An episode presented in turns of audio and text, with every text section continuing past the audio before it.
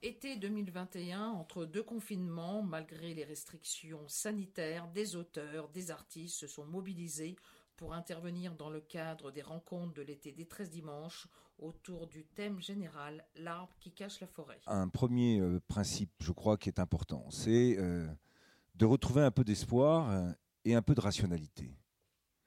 Parce que ce monde aujourd'hui, il est devenu émotionnel et passionné. Et quand je dis passionné, pas forcément toujours dans le bon sens. Les passions peuvent conduire à plein de choses formidables, mais elles peuvent conduire aussi au pire. Et c'est vrai que le pire, quelquefois, euh, on n'arrête pas de l'entendre. On le vit aussi avec la pandémie. Et je pense qu'aujourd'hui, il faut être capable de retrouver un tout petit peu d'imagination, d'ambition et d'optimisme. Sinon, c'est la peur qui l'emportera. Je lisais un, sociologue dans un journal qui expliquait qu'en fait, on a gardé euh, du début de l'humanité euh, la peur des prédateurs. On est tous, et on était construits comme ça, parano. Parce que quand vous étiez dans une hutte, il fallait faire attention de savoir s'il n'y avait pas un lion qui était derrière. Globalement, il y avait très peu souvent de lions. Donc les gens mangeaient tranquillement. Et quand ils oubliaient de faire attention et d'avoir euh, l'œil attentif et l'ouïe attentif, eh ben, ils pouvaient se faire manger. Ça suffisait à créer ce sentiment de peur et de parano. Et on reste avec ça. Comme qui était un philosophe anglais, euh, avait résumé les choses pour la politique, cupidité et peur. Quand vous voulez faire de la politique, vous avez le choix, vous faites peur. Ou vous dites, vous allez gagner beaucoup d'argent ou payer de moins en moins d'impôts. Voilà, et vous voyez, tout de suite, ça marche. C'est bien le sujet et la difficulté. C'est quand on parle des grands enjeux, de tout ce qui vient d'être dit, et puis qu'on se retrouve après, un jour, à devoir décider, il vous reste la cupidité et la peur. Et c'est pas génial. Et c'est ce qui fait que souvent, euh, il y a des gens qui parlent et qui répètent souvent les mêmes choses, parce que justement, pour essayer d'éviter de trop parler de la peur et de faire peur, et d'éviter aussi de faire peur en disant qu'on va augmenter les impôts, bah, on dit trop rien. Jusqu'au moment où on arrive aux responsabilités, puis quand on n'a rien dit, bah, il faut faire quand même. Sachant que ce qu'on décide en termes de projet euh, est souvent confronté à des réalités qui viennent bouleverser tout ce que vous avez pu imaginer. Je m'imagine Emmanuel Macron avec son livre Révolution, sur comment réussir dans la vie, euh, et puis à gérer deux ans après euh, la pandémie euh, de la Covid. Est-ce que c'était prévu? Ben non, par définition. Rien n'est prévu. Ou il y a des choses de prévues. Mais après, c'est extrêmement difficile de sortir de ce dilemme entre la peur et la cupidité. Donc dans le discours et dans ce qu'on doit faire, c'est redonner de l'optimisme. Redire que il faut sortir de cette idée que c'est la catastrophe ou la collapsologie qui va devenir la règle de base. Pour les Bretons, je les invite à euh, écouter Brut, vous savez le truc là, euh, euh, des réseaux sociaux, et l'interview d'un ancien ministre de l'Environnement. Il s'appelle Yves Cochet. Et qui, dans un discours à Brut, explique comment lui va se sauver de l'effondrement du monde à 35 km de Rennes avec 7 hectares et demi. Je vous laisse imaginer, c'est-à-dire que le monde s'effondre. Rennes est en train de se casser la figure. Lui, il a 7 hectares et demi. Et bien sûr, il va regarder tout autour, tous ceux qui vont venir crever la dalle en disant le monde s'effondre, donnez-nous quelque chose. Non, non, non. Moi, j'ai acheté mes 7 hectares et demi avec ma fille, d'ailleurs, il le dit. Hein j'ai de l'eau, donc normalement on va avoir une pompe. Euh, euh, j'ai un agriculteur à côté, il a un petit tracteur, mais qu'un petit tracteur. Hein. Donc normalement, puis on va créer un écosystème. Ah oui, mais le problème de la politique, par rapport à l'effondrement, c'est l'humanité. Et que si on a peur, je vous l'ai dit, c'est des prédateurs. Mais des hommes qui ont faim, euh, ils vont pas s'arrêter aux 7 hectares et demi et le droit de propriété d'Yves Cochet. Non, je suis propriétaire, vous pensez bien que ça ne va pas durer longtemps, parce que quand il n'y aura plus rien, il n'y a plus de loi, il n'y a plus de règles. On se mange les uns les autres. Mais cette idée, qui n'arrête pas d'être ressassée, me fatigue. Je ne sais pas si elle vous fatigue, mais ça devient insupportable. Pourquoi? Parce que j'en reviens à la philosophie binaire du début. Je fais peur ou je dis que vous allez gagner de l'argent. Et pour sortir de ce dilemme, ou cette dualité du débat, il faut arriver à positiver les choses tout en essayant de faire raisonner les gens. C'est ça qui est le plus difficile.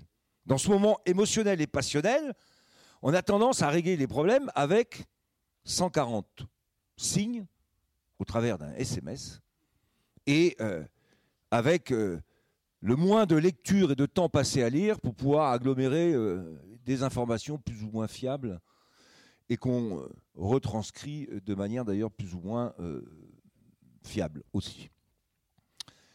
Donc par rapport au réchauffement climatique, je ne vais pas revenir sur ce qui a été dit, c'est parfaitement dit. Il faut qu'on garde l'idée qu'il y a quand même quelque chose à faire. Sinon, il n'y a qu'à arrêter et, puis dire euh, faites comme cocher, achetez 7 hectares et demi.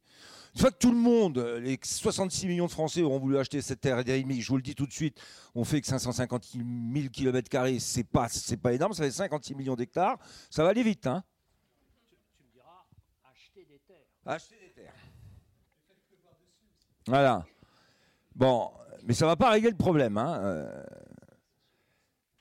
et c'est donc positiver et en même temps essayer de raconter, enfin raconter, d'essayer de dire des choses qui peuvent être rationnellement, j'allais dire, interprétables et ensuite intégrées par chacun, parce que c'est ça le sujet.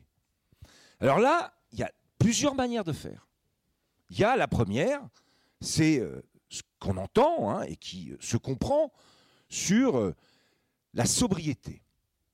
Pierre Rabhi est le pont de cette idée de la sobriété et du bonheur dans la sobriété. En gros, on est allé tellement loin que de toute façon, il faut qu'on réduise la voilure si on veut passer la tempête. Vraie question. Et j'en reviens au crottin de cheval de la fin du 19e siècle, même du milieu du 19e siècle. Il y a un penseur qui avait pensé euh, la réduction pour solutionner le problème de la répartition de la richesse c'est Malthus. C'est pas une idée qui, euh, dès aujourd'hui, hein. l'idée que la population du monde va évoluer euh, de manière géométrique alors que la production agricole n'évoluera que de manière arithmétique, et que donc au fur et à mesure l'écart va s'agrandir, et que donc il y aura de moins en moins à se partager, donc stopper le nombre d'hommes sur la Terre. Débat d'ailleurs, vous avez qu'à regarder, hein, qui revient et qui n'est pas un faux débat. 10 hein. milliards d'êtres, c'est 300 euh, 000 euh, bouches à nourrir de plus. Euh, et à quel niveau d'ailleurs? Il faut choisir à quel niveau est-ce que c'est le niveau calorique, protéinique, de diversifier, diversification alimentaire qu'on a dans le modèle de développement industriel, ou est-ce que c'est des modèles beaucoup plus frugaux, mais qui sont aussi tout à fait durables en termes alimentaires? Question posée.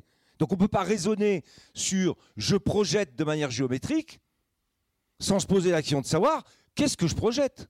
Toujours pareil, en science, il faut toujours partir de l'hypothèse de base. Après, vous pouvez construire un raisonnement. Et si je vous donne un conseil, allez toujours chercher au début du raisonnement. Est-ce que vous êtes d'accord avec le début du raisonnement? Après, le reste, vous savez, on peut vous raconter toutes les histoires qu'on veut. Le début du raisonnement sur le réchauffement climatique, ça a été parfaitement dit. Il y a des gaz à effet de serre, ils existent et heureusement qu'ils sont là.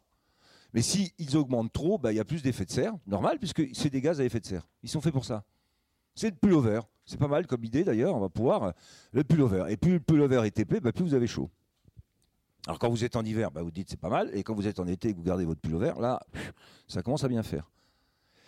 Et ça, c'est vrai. Hypothèse de base. On en, découle toutes les questions qu'on se pose sur le réchauffement, sur les impacts de ce réchauffement. Comment on change tout ce système? C'est ça le problème. Est-ce que le monde industriel, et c'est là aussi que dans cette idée de la sobriété, il y a une espèce d'idée, et on est le 15 août, j'y reviens, de péché originel, cette consommation de masse, cette production de masse, cette recherche du bien-être, du bonheur, de tout. En fait, on se paye tout. Euh, vous avez qu'à écouter une partie euh, dans certains discours de cette idée qu'on pêche, en fait. On est tous des pêcheurs. On est tous des prédateurs. Pour revenir euh, à la peur paranoïaque du début. On est tous devenus des prédateurs. Et ce monde industriel est un monde de prédation. Et donc, il faut euh, réduire cette prédation. Ça, c'est la première hypothèse. Malthusienne, pour moi. La deuxième, c'est essayer de se dire, mais est-ce qu'on peut faire autrement, sans pour autant réduire de manière tellement drastique ce à quoi on peut avoir droit, qui, si ça se passe comme ça, conduira à une explosion sociale, politique, majeure, et je le pense de plus en plus. Ce qui s'est passé avec les Gilets jaunes, quand je disais tout à l'heure euh, cupidité, peur, vous taxez, il y a un moment où ceux que vous taxez, ils vont vous dire stop, ça suffit. On n'en veut plus. Et on veut plus être taxé. Et ce n'était pas inintéressant, le début du mouvement des Gilets jaunes. De la même manière que, alors pas au début, mais un peu à la fin, celui des bonnets rouges. On retrouve les deux. Vous allez nous empêcher de vivre parce que vous allez nous taxer. Toujours retour hein, au, phénomène de base hein, de la politique. Hein. Pas 36. Et euh, cette taxation a conduit à la révolte. Au début, elle était. C'était un message, d'ailleurs, c'est très intéressant sociologiquement. Moi, je ne suis pas un sociologue, mais c'est intéressant. Ils ont choisi les ronds-points. Ça m'a frappé, ça. On n'a pas assez parlé de ça. Au lieu Après, ça a basculé dans la violence et les manifestations euh, euh, violentes. Mais le début de, du mouvement des Gilets jaunes, c'est les ronds-points, c'est-à-dire les intersections. Ils avaient un message à faire passer. Le vrai problème, c'est que certains se sont entêtés à dire non, non, non, non, on va aller quand même jusqu'au bout de la taxe carbone, parce que quand même, la fin du monde, euh, va passer un petit peu après la fin du mois. Et que quand ça s'est durci, c'était trop tard, et qu'il a fallu reculer. Moi, j'étais au gouvernement quand il y a eu les bonnets rouges, et j'ai fait partie avec un autre ministre de ceux qui ont dit votre éco-taxe, elle est foutue. Quand il y a eu la manif de 35 000 Bretons, et je sais que dans la salle, il y en a qui y étaient, donc j'ai les noms, donc je ne vous inquiétez pas, euh, avec des bonnets rouges à Quimper, et il n'y avait pas que les gauchos ou euh, les euh, anti-systèmes, hein, il y avait quand même du breton de base, logique et tout ça. On a compris que ça ne passerait pas. Et on aurait pu s'entêter. Hein. De toute façon, les portiques auraient été cassés et ça coûtait de plus en plus cher parce qu'au fur et à mesure que vous mobilisez des CRS tous les jours pour rien, ça ne servait plus à rien. Donc, si on doit raisonner, la question des taxes et la question de la sobriété, pour moi, c'est deux sujets que je mettrais de côté. Pas pour ne pas taxer, moi, je pense que la taxe sur les produits pétroliers et sur le carbone, je vais y revenir au carbone après, elle est absolument nécessaire pour rendre compétitives les énergies renouvelables. L'erreur qui a été faite, c'est de chercher avec cette taxe à avoir des recettes fiscales. Là, catastrophe. Mais politiquement, rien que de le dire, bon, aujourd'hui vous êtes, c'est ce que disait tout à l'heure euh, Françoise, vous êtes très sage, donc vous écoutez, mais rien que de dire ça euh, dans le débat que vous avez sur la taxe carbone à l'échelle européenne aujourd'hui, c'est déjà pas si simple de faire accepter l'idée qu'on ne doit pas taxer le carbone pour en faire une recette fiscale, on doit avoir une taxe qui doit permettre par contre de donner de la compétitivité, gros mot pour certains, aux énergies renouvelables. C'est ça l'objectif. Parce que la taxe carbone, en fait, hein, euh, payée par les plus modestes, elle pèse plus lourd que ceux qui ont les revenus les plus élevés. C'est une taxe dégressive, elle n'est pas progressive du tout. C'est d'ailleurs ce qu'ont dit les Gilets jaunes. Pourquoi nous, on nous taxe quand les autres prennent des avions et prennent des bateaux que nous, on ne prend jamais? Et eux, ils ne sont pas taxés. Eh, ouais, j'ai une vieille bagnole en diesel, mais enfin d'accord, moi, je vais me prendre euh, les 7-8%, euh, et les autres, rien. Alors qu'ils gagnent plus d'argent que moi, et moi, j'ai du mal à finir mes fins de mois. Ça peut pas marcher. Ça ne peut pas marcher. Donc la taxe et la taxation, c'est un vrai sujet.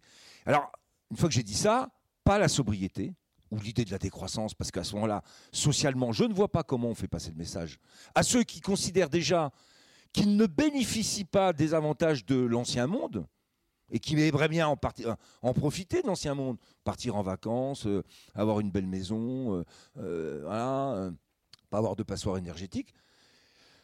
Et ceux-là, ils, disent, mais attendez, vous nous dites, nous, on, on doit faire de la sobriété. Ah, mais on est déjà sobre. Euh, je voyais le débat, je ne citais personne, mais enfin, qui disait que, par exemple, euh, la sobriété la décroissance, c'était euh, ne pas acheter des vêtements neufs tout le temps. Acheter des deuxièmes mains, voire des troisièmes mains. Alors, je ne sais pas dans la salle s'il y en a qui font de la deuxième et de la troisième main, mais il y a déjà des gens qui font toutes les braderies et toutes les friperies et qui achètent en deuxième, troisième main. Hein. Et c'est les mêmes qui étaient sur les ronds-points gilets jaunes. C'est pas la peine de leur dire qu'il faut qu'ils soient sobres, ils le sont déjà.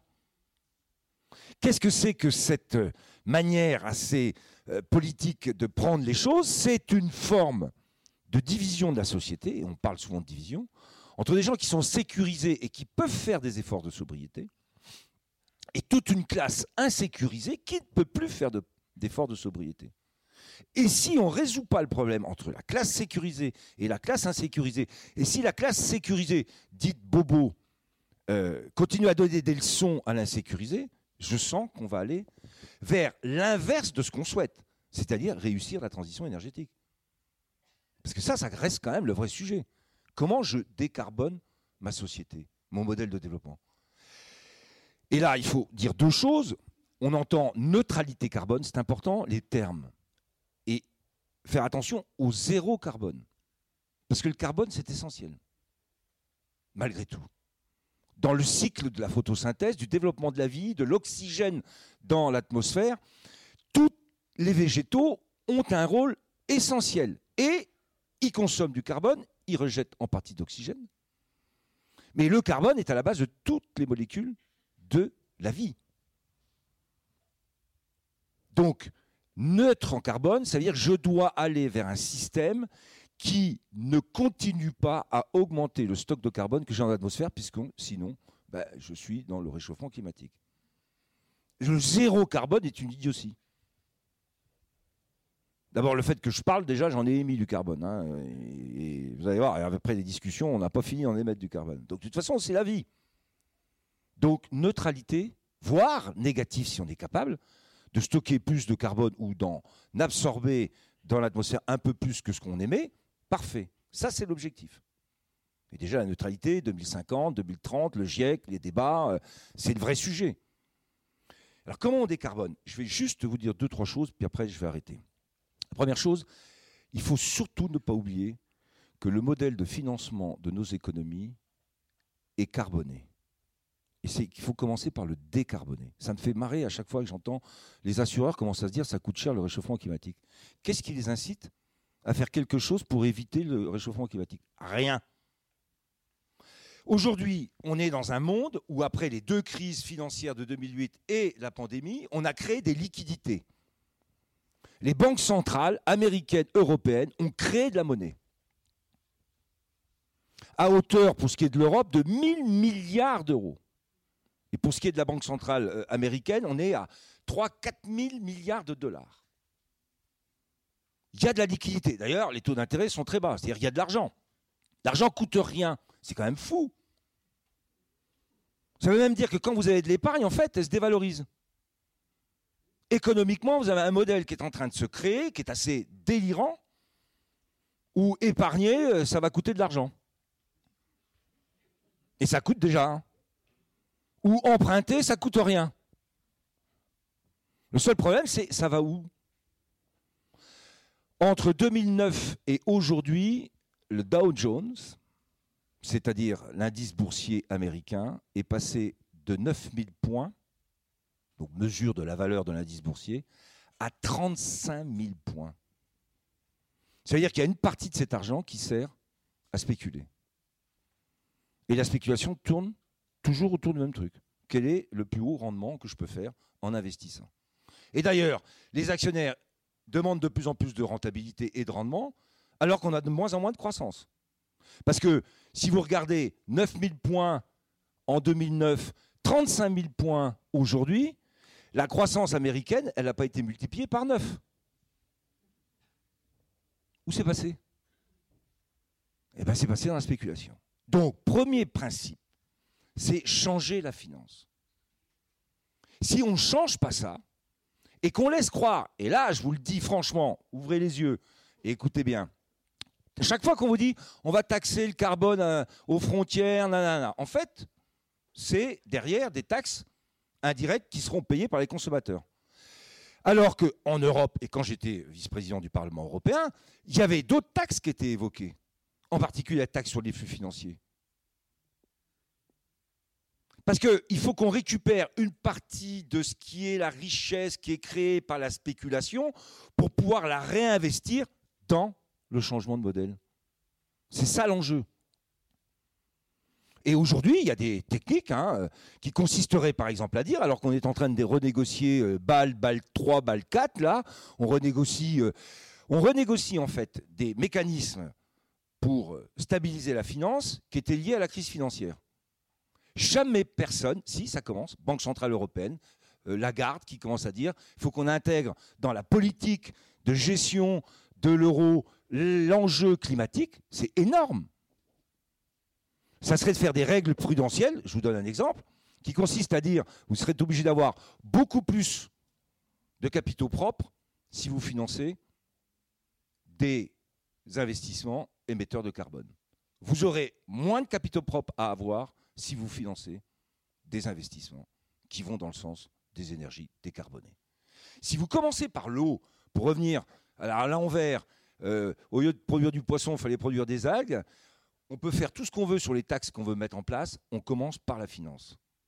Et ça me fait marrer comment le débat est toujours reporté vers les taxes sur la consommation, avec la crédit, le crédit d'ailleurs de tout un tas d'économistes qui considèrent que l'équilibre prix-offre pour renchérir le coût du carbone nécessite des taxes, mais jamais de se dire, mais tous ceux qui financent l'économie, s'ils ne sont pas intéressés à réduire les émissions de carbone, qu'est-ce que ça va donner les taxes? Où elles vont aller? C'est ça le sujet. Et pour en revenir à la cupidité, vous voyez qu'on est toujours sur une euh, question de pépette. Je termine sur l'agriculture, juste, et les algues. La photosynthèse et le soleil. Le soleil, c'est l'énergie qui est la plus gaspillée au monde. C'est une catastrophe. Toutes les surfaces qui pourraient être disponibles pour produire de l'électricité sont.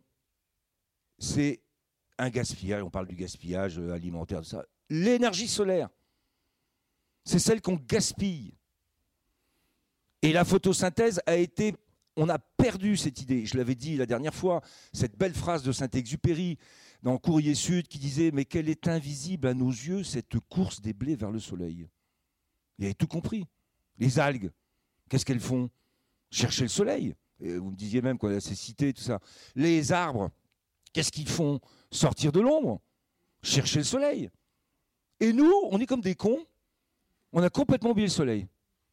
Eh bien, euh, une partie de la solution de l'investissement et du changement de modèle, ça passera par le solaire et le soleil. Et dans le soleil, il y a bien sûr les panneaux, euh, tout ce qu'on peut faire. La, géothermie saisonnière, là je vais tester pour la première fois, on va chauffer un gymnase en faisant de la géothermie saisonnière. C'est-à-dire qu'on va capter des calories qu'il y a dans la cour, euh, dans le parking, on va les descendre à 250 mètres de profondeur, donc on va chauffer des, euh, des roches qui sont souterraines en géothermie, et puis on ressortira ces calories l'hiver pour chauffer le gymnase. Le beau cycle qu'il faudrait arriver à faire, mais on n'y est pas encore, c'est que les calories du gymnase l'été soient stockées sous terre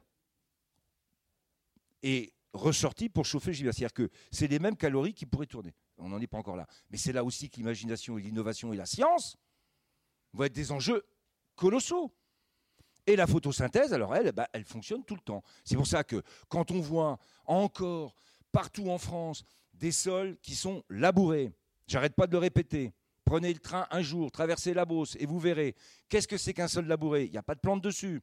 Qu'est-ce que fait le soleil dessus? Eh bien, il fait évaporer l'eau. Une fois qu'il n'y a plus d'eau dans le sol, on dit il faut irriguer. Ben, bravo les gars. Commencez d'abord par éviter d'évaporer l'eau. Voilà. Donc évitons de nous évaporer. Allons-y droit. Il faut foncer maintenant. Parce que, comme ça a été dit, on a besoin d'agir plutôt que de parler.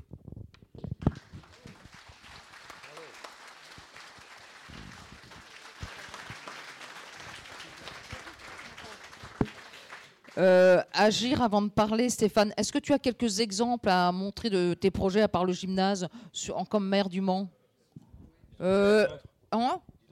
L'hydrogène, le chanvre. Le... chanvre, ouais. Un autre, sujet sur le chanvre. Euh, culture que les agriculteurs connaissent bien, le chanvre. Aujourd'hui, il va, il va, y avoir la validation du cannabis thérapeutique. Je voyais d'ailleurs que le Maroc va légaliser le, cannabis, hein, puisque c'est devenu le premier producteur. C'est fait. Je pense que nous, on ne va pas euh, continuer. Voilà, avec quelle histoire. Donc le chanvre, je termine. Le chanvre, c'est une plante magnifique. Euh, aucun phyto, une tête d'assolement, des racines importantes, qui stockent à elle toute seule une tonne et demie, deux tonnes de carbone, rien que par les racines. On utilise la fleur, cannabis thérapeutique, et on utilise la tige sous une forme de gazéification qui nous permet de faire, selon euh, un procédé euh, de shift water qui travaille, ou du méthane ou de l'hydrogène. L'enjeu de l'hydrogène, puisqu'on a des bus qui commencent à se développer, des bennes à hydrogène, c'est euh, de développer de l'hydrogène de production verte. Ni gris, ni noir, mais vert. Ça a été dit tout à l'heure sur les, sur les algues, on se faisait la réflexion avec Eric. Donc, si on a bien compris, il y avait les algues insoumises rouges, les algues vertes vertes, et les brunes, euh, c'est des fachos. Donc, il euh, faut, faire gaffe. Mais là, le chanvre, c'est vert, et ça nous permet de stocker du carbone, de produire de l'énergie euh, renouvelable, méthane et hydrogène, et en même temps d'être une tête d'assolement avec une couverture de sol derrière, très intéressante, puisque ça assainit les sols, ça ne consomme pas de, de phyto euh, et euh, ça permet de remplacer bah, sais pas, des maïs ou une tête d'assolement de ce type-là. Mais c'est très important. Bon, ben ça c'est un projet. Aujourd'hui, on a du mal à le financer. L'ADEME ne souhaite pas le faire parce que sur l'hydrogène, ils sont partis sur la logique de l'électrolyse. Et là aussi, euh, bon, on a des centrales nucléaires, donc on produit une base électrique qui est importante. je suis d'accord pour produire de l'hydrogène sur à base d'électricité, mais c'est toujours pareil en France. À un moment où on devrait ouvrir toutes les hypothèses pour pouvoir choisir ensuite ce qui est le plus rentable économiquement, ben, on commence parce qu'on sait qu'on a telle et telle structure qui pousse, on choisit une seule hypothèse. Il faut choisir plein d'hypothèses. Il faut laisser ouvert aujourd'hui.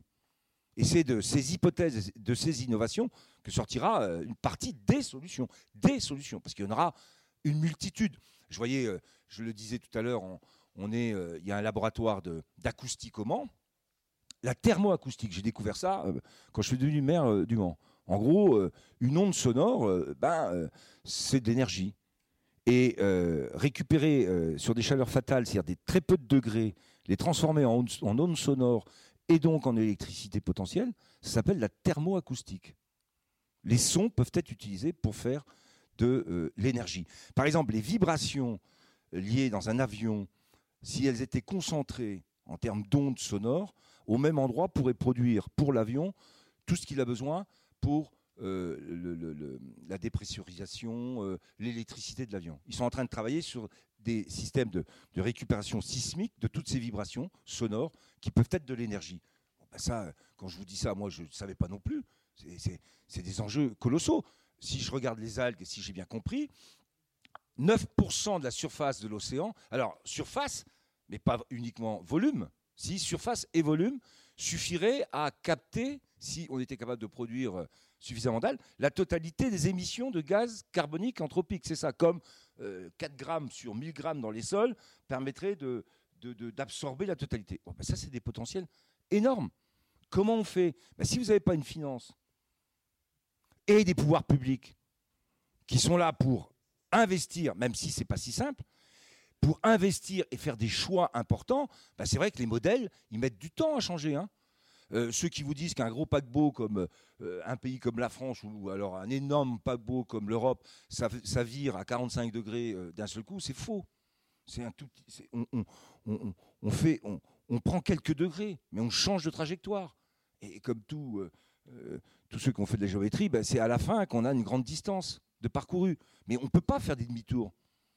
Euh, pour ceux qui regardent euh, les Jeux Olympiques, euh, le 470, là, la médaille de bronze de nos Bretonnes. Hein, donc il y avait les, parents sont à Molène, donc je les ai rencontrés. Mais bon, ça un 470, ça tourne tout de suite. Ça, hein. Tu fais un virement de bord, pouf, tu un gros pétrolier, c'est pas comme ça. C'est comme les sociétés d'ailleurs. C'est pour ça que c'est toujours très difficile et il faut leur donner ce degré il faut prendre ces, virages.